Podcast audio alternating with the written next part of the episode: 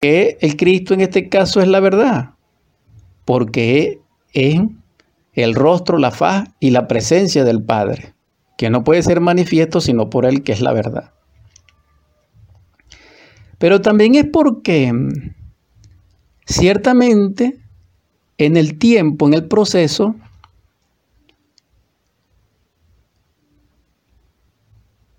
María, la madre de Jesús, visita a Isabel y su vientre se expresa. Es decir, tanto el vientre de María como el vientre de Isabel se expresan porque allí hay un embarazo. En el de María está Yeshua en Pandira nuestro Salvador. Y en el de Isabel está el de Juan Bautista. Entonces hay dos encuentros. Se encuentra la gracia con la verdad. Se encuentra la virtud con la fe. Hay paz en ese instante. Pero sabemos nosotros que primero viene Juan a predicar la verdad. La verdad de que el Hijo del Hombre viene y que va a dar testimonio de ello y va a ser testigo. Y así fue. Entonces aquí vemos que Juan el Bautista también simboliza la verdad. Porque ambos son un Cristo. Uno es precursor, es la voz que clama en el desierto, convocando al arrepentimiento y diciendo la verdad de que viene el enviado de Dios, que es Emmanuel, que es el Yeshua, que es el Nazareno, que es el libertador, que es nuestro Salvador y Redentor, que es el Mesías. Pero también Jesús el Cristo es la verdad y es la gracia, porque Él es el Hijo entonces vemos aquí la multiplicidad del Cristo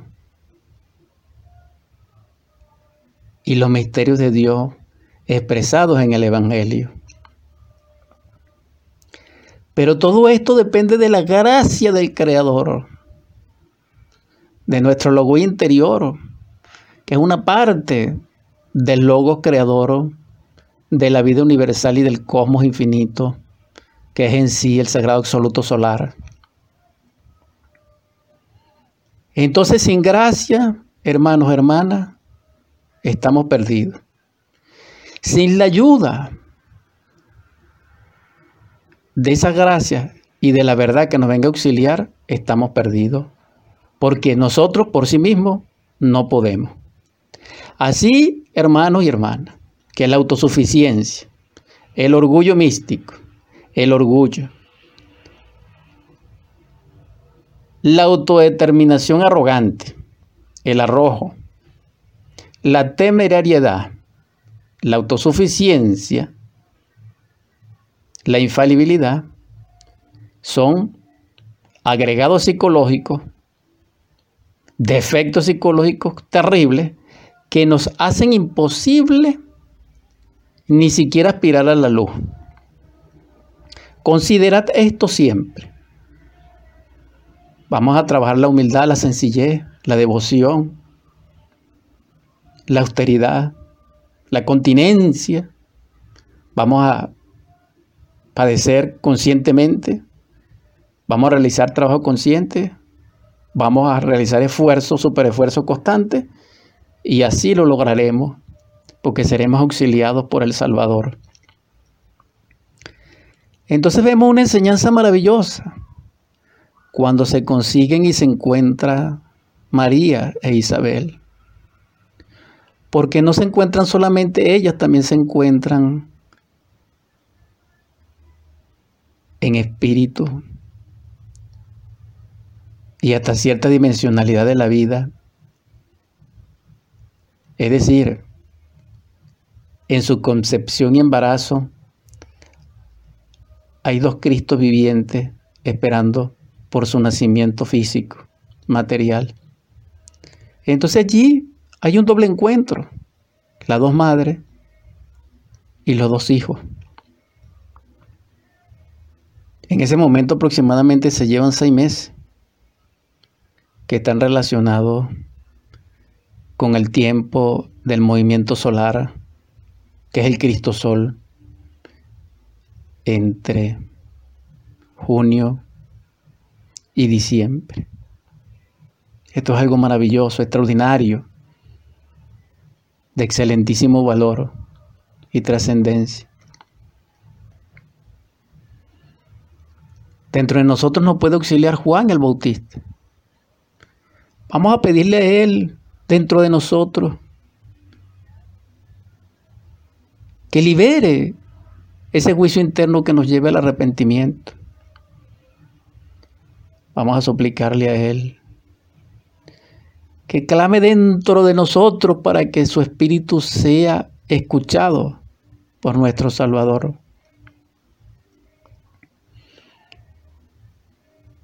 Y así seremos llamados y tal vez escogidos. Pero para ser escogidos, hermanos, hermanas, necesitamos morir como Juan el Bautista. Necesitamos la decapitación del yo. Solo así se abren las virtudes que descienden de lo alto del cielo, de las dimensiones superiores del espacio, es decir, la conexión crística, espiritual.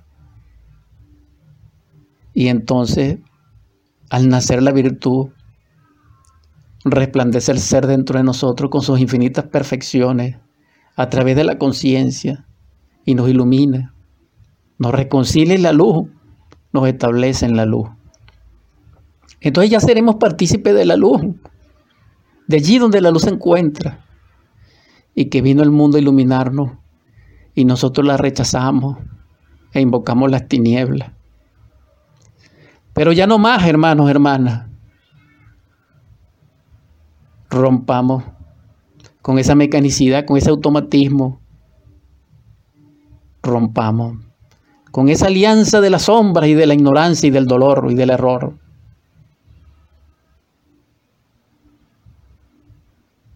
Vamos a realizar un acto valeroso, consciente, autodeterminante, aquí y ahora, por el Cristo, por el Cristo, por el Cristo. Para que Él nazca en nosotros como nació en Belén. Y para que realice el milagro de sernos humanos, sacando los mercaderes del templo a esos defectos que nos tienen en el estado en que nos encontramos. Para que Él destruya dentro de nosotros la gran Babilonia con su copa de fornicación y de adulterio y de concupiscencia. Para que Él nos libere de los festines de Herodes, de Herodía, de, de Salomé. Para que Él nos guíe en el sendero de la iniciación crística evangélica a nuestro Calvario interior, para que Él nos divinice y Él se humanice, y para que nosotros nos divinicemos a través de su gracia y podamos reconciliarnos en la luz, para la luz y por la luz. Amén, hermanos.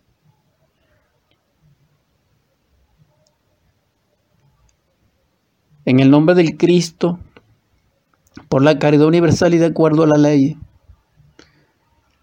a ti, Logos Divino, te ruego y te suplico que doquiera haya un enfermo en un lecho de dolor,